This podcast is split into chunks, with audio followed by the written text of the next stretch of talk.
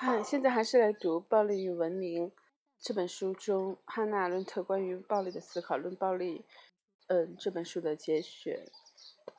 权力和暴力是不同的现象，却通常一同出现。到目前为止，我们已经讨论过这二者的结合，并且发现，无论何种结合情况，权力都是主要和根本的因素。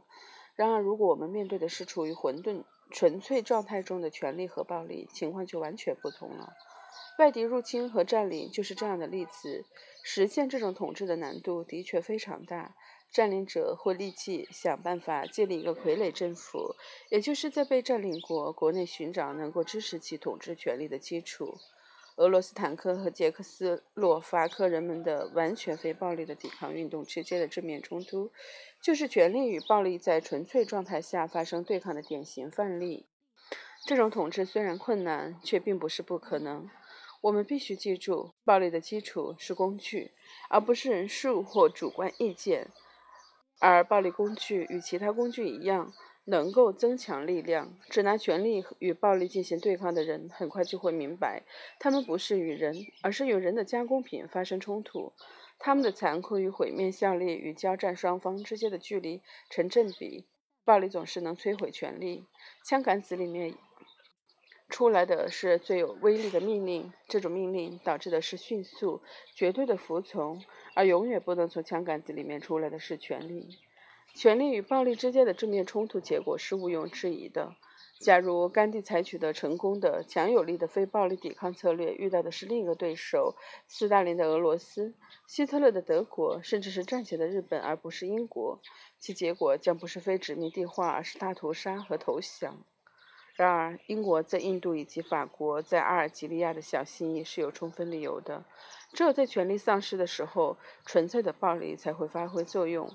正因俄国政府的对内、对外权力都在减退，才导致他在捷洛斯克斯洛伐克问题上的解决手段，正如欧洲帝国主义的权力的衰退在非殖民地化和大屠杀行动中得到明显体现一样。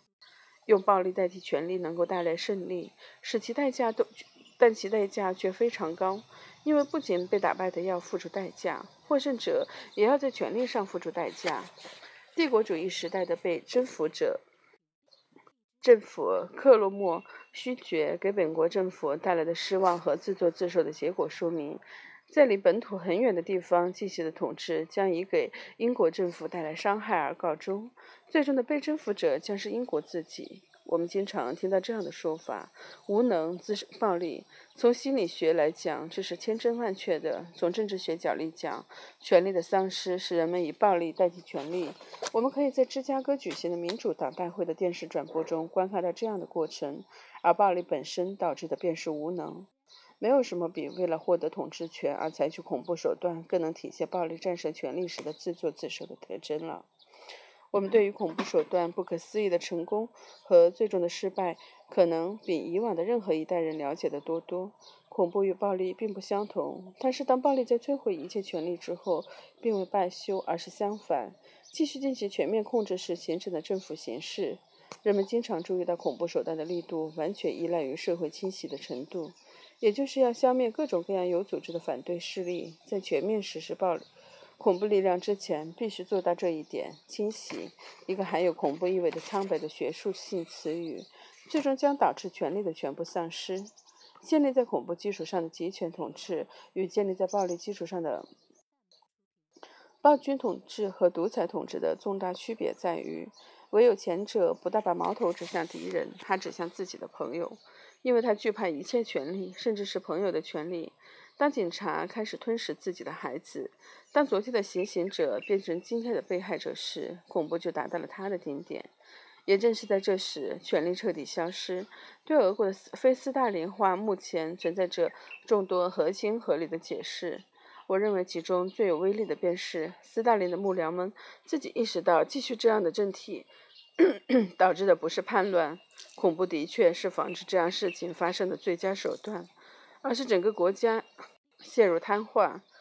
下面是总结：从政治上来讲，说权力与暴力并不完全是一一样，不完全一样是不够的。权力与暴力是对立的，其中一个占绝对统治地位，另外一个就会消失。权力陷入危机时，暴力就会出现，但暴力这条道路的尽头却是权力的丧失。这意味着暴力的反面是非暴力这一说法不正确，非暴力权利这一说法是多余的。暴力能够摧毁权力，却根本无法创造权力。黑格尔和马克思对否定力量的这一辩证观点深信不疑，认为依靠这一力量对立的此方并不消灭彼方，而是平静地转化成为对方。因此，矛盾并不阻碍发展，而是促进发展。这样的信仰建立。在很古老的一个哲学偏见上，极恶仅仅是善的一种隐蔽的形式，善能够产生于恶，也就是说，恶不过是隐藏的善的暂时表露。这种经过时间检验的观点已经变得非常有害。许多从未听过黑格尔和马克思的人都拥有这样的观点，仅仅因为它带来希望，消除了恐惧，一个消除了合理恐惧的富有欺骗性的希望。我这样说，并不意味着。把暴力和罪恶等同起来，我只是想强调，暴力无法从它的对立面——权力中获得。如果想了解暴力的本质，我们必须要研究它的根源。愤怒产生暴力是陈词滥调。愤怒的确能使人丧失理性，呈现病态，但人类的任何其他感觉也有同这样的可能。某些条件毫无疑问可以使人非人性化，例如集中营、严刑拷打或饥荒等等。但这并不意味着他们就变得和动物一般，而且在这些条件下，非人性化最清晰的标志并非愤怒与暴力，而是人们明显的丧失了人身自由。因为愤怒绝不对不是人们对不幸或痛苦所做出的自动反应。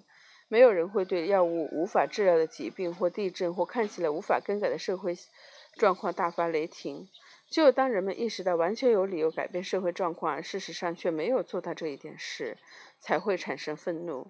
只有当我们的正义感受到侵犯时，才会爆发愤怒。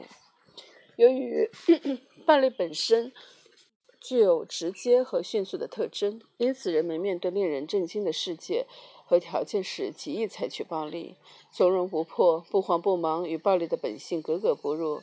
但这并不意味着暴力是非理性的。相反，在个人生活中的某些情况下，暴力行为的迅速性可能是唯一合法的解决办法。但这里的重点不是我们完全有理于失去自控，的确我们很容易做到拍案而起或者做点别的什么，而是在某些特定的情况下，不由分说、不计后果的暴力是唯一讨回公道的可能。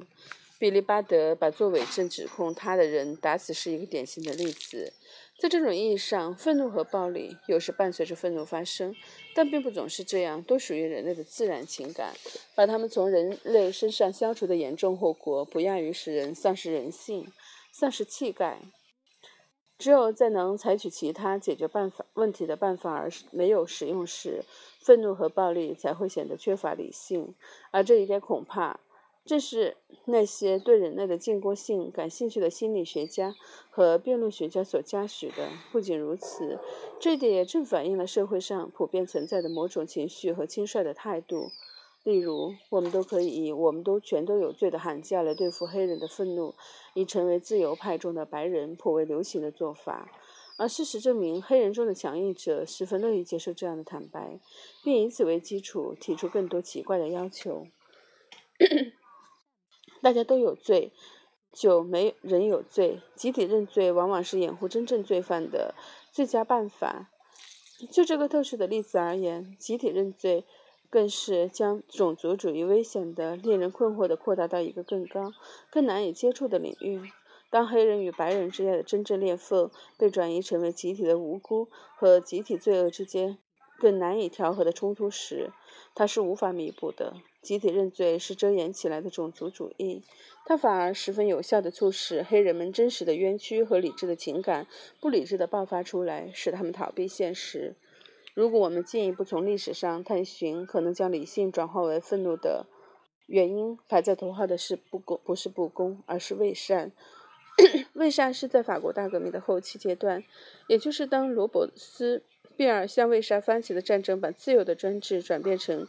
恐怖统治时的重要角色所的人所共知的，这里无需重复。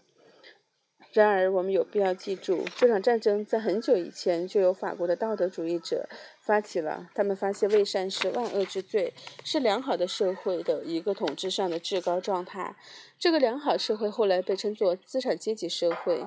没有多少身处高位的人出于暴力的目的而写文章赞扬暴力。少数的几个人，索列尔。派雷托、法农是对资产阶级社会的痛恨所驱使，并最终与资产阶级社会的道德标准决裂。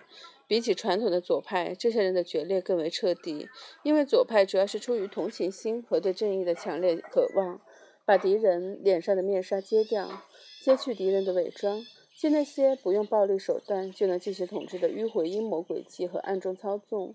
也就是说，宁可拼得鱼死网破，也要让真相大白于天下。这些仍然是当今在大学校园和街头发生的暴力事件背后最有力的动机。这样的暴力同样也不是非理性的，因为我们生活在一个表象的世界里，我们依赖表象，因此我们无法用称得上是理智的行为来对待伪善的自负。它与那些迟早要被揭露的暂时的欺诈不同。只有当一个人确定一些话的功能是提示真相，而非瞒天过海时，他才会相信这些话。调节愤怒的是理性，而不是背后的利益。把当对方把理性用作陷阱，而你还要做出理性的反应，就不是明智的。正如在正当防卫中使用枪支，也不是缺乏理性的。尽管，正如我前面所说的，暴力的有效性并不是由数量决定的。一个持机关枪的人可以把几百个组织有序的人牵制住，不让他们靠近，但数量的确有最引人注目的威慑力。这一点在集体暴力中体现得最为充分。正如法农所说，在军事行动和革命行动中最先消失的个人主义，这千真万确，取而代之的是一种更为集体强大的集体一致性。事实证明，这种一致性是一种比各种类型的友谊、国家之间的或个人之间的更结实的纽带。尽管没有那么长久，暴力的实施把一个人作为整体联系在一起，把人作为一个整体联系在一起，因为每个人都是这条巨大锁链上的一环，都是暴力这一呼啸而起的有机体的一部分。法农的这些话指出了人们所熟悉的战场上的官兵士气这一现象。在那里，每天都发生着一些高尚的、最无私的事件。在少数死亡能扮演政治角色的异常情况下，死亡看起来是所有人平等的事物中最有权威的一个。死亡这种体验，无论是真的即将死去，还是内心意识到自己的必死命运，可能是最具反政治色彩的，因为死亡通常都是在极其孤独和虚弱的情况下来到的。这就意味着我们将离开我们的伙伴，随之而去的是使生命富有价值、与人相处的一致行动。然而，在行动中，集体面对的死亡却是呈现出另外一副面孔。在那种情况下，似乎没有什么比死亡的临近更可能增强我们的生命力了。一些我们通常意识不到的东西，伴同我们个人死亡的是我们所依附的潜在的集体不朽。在最终的意义上，甚至是令人不朽的人类不朽的这些认识，不如我们体验的中心。其结果是生命本身，人类不朽的生命，有个人的死亡来供应养料的生命，仿佛沸腾起来，并在暴力的实施中得到体现。我认为在这里只谈感情，情感是不对的。更重要的是这些体验，他们的最初力量是不容怀疑的，从未在政治制度方面表现。出来。然而，不可否认的是，由集体暴力所引发的同仇敌忾的兄弟情感，错误地引导许多善良的人产生这样的希望：一个新的社会以及新领导人将从中诞生。这个希望只是一个幻想，原因很简单：人与人之间的关系没有比这种只在生命临危的关头才体现的兄弟情谊更短暂的了。然而，这只是事实物的一个方面。法农在对实施暴力的种种好处的论述结束时写道：“在这种斗争中，人们意识到生命是一场永无休止的竞赛。暴力也是生命的一个组成部分。这就意味着对生命的赞颂和对暴力的赞颂是相同的。六十年前，索列尔就是按照这样的思路来思考的。他论证到，资产阶级在阶级对抗中已经没有气力来扮演自己的角色，只有在无产阶级能够听从劝说，为巩固阶级分化并唤醒资产阶级的战争意志而使用暴力的前提下，欧洲才能被拯救。故而，早在康拉德·洛伦茨在动物身上发现进攻性这一有助于生存的功能之前，暴力就会被被称赞为生命力，尤其是创造性的一种表现。索列尔在派格森的生命热忱的启发下，意欲为那些创造者们建立起有关创造性的哲学，并将其矛头指向消费社会及其知识分子。他认为这两个群体都是寄生虫。法农深受索列尔将暴力、生命、创造者三等者等同起来的理论影响。比起过去或现在其他赞美暴力的人，法农对暴力的体验要直接许多。我们也都知道，这种陈旧的对三者的结合是多么严重的遗留在下新一代叛逆者的头脑中。他们对暴力的兴趣伴随着对生命美化。暴力时而时常被他们用作对。负任何阻碍生命意志的事物的必要的暴力反对手段，这种貌似新颖的从生物学角度进行的对暴力的辩解，同样与我们政治思想中最古老的传统中最有害的成分有关。对权力的传统理解是把它与暴力等同起来。正如我们所见，权力在本质上具有扩张性，正如德如沃纳尔。所证论证的，他说内部力量驱使不断成长。他之所以具有创造性，是因为成长的本能是对他是适当的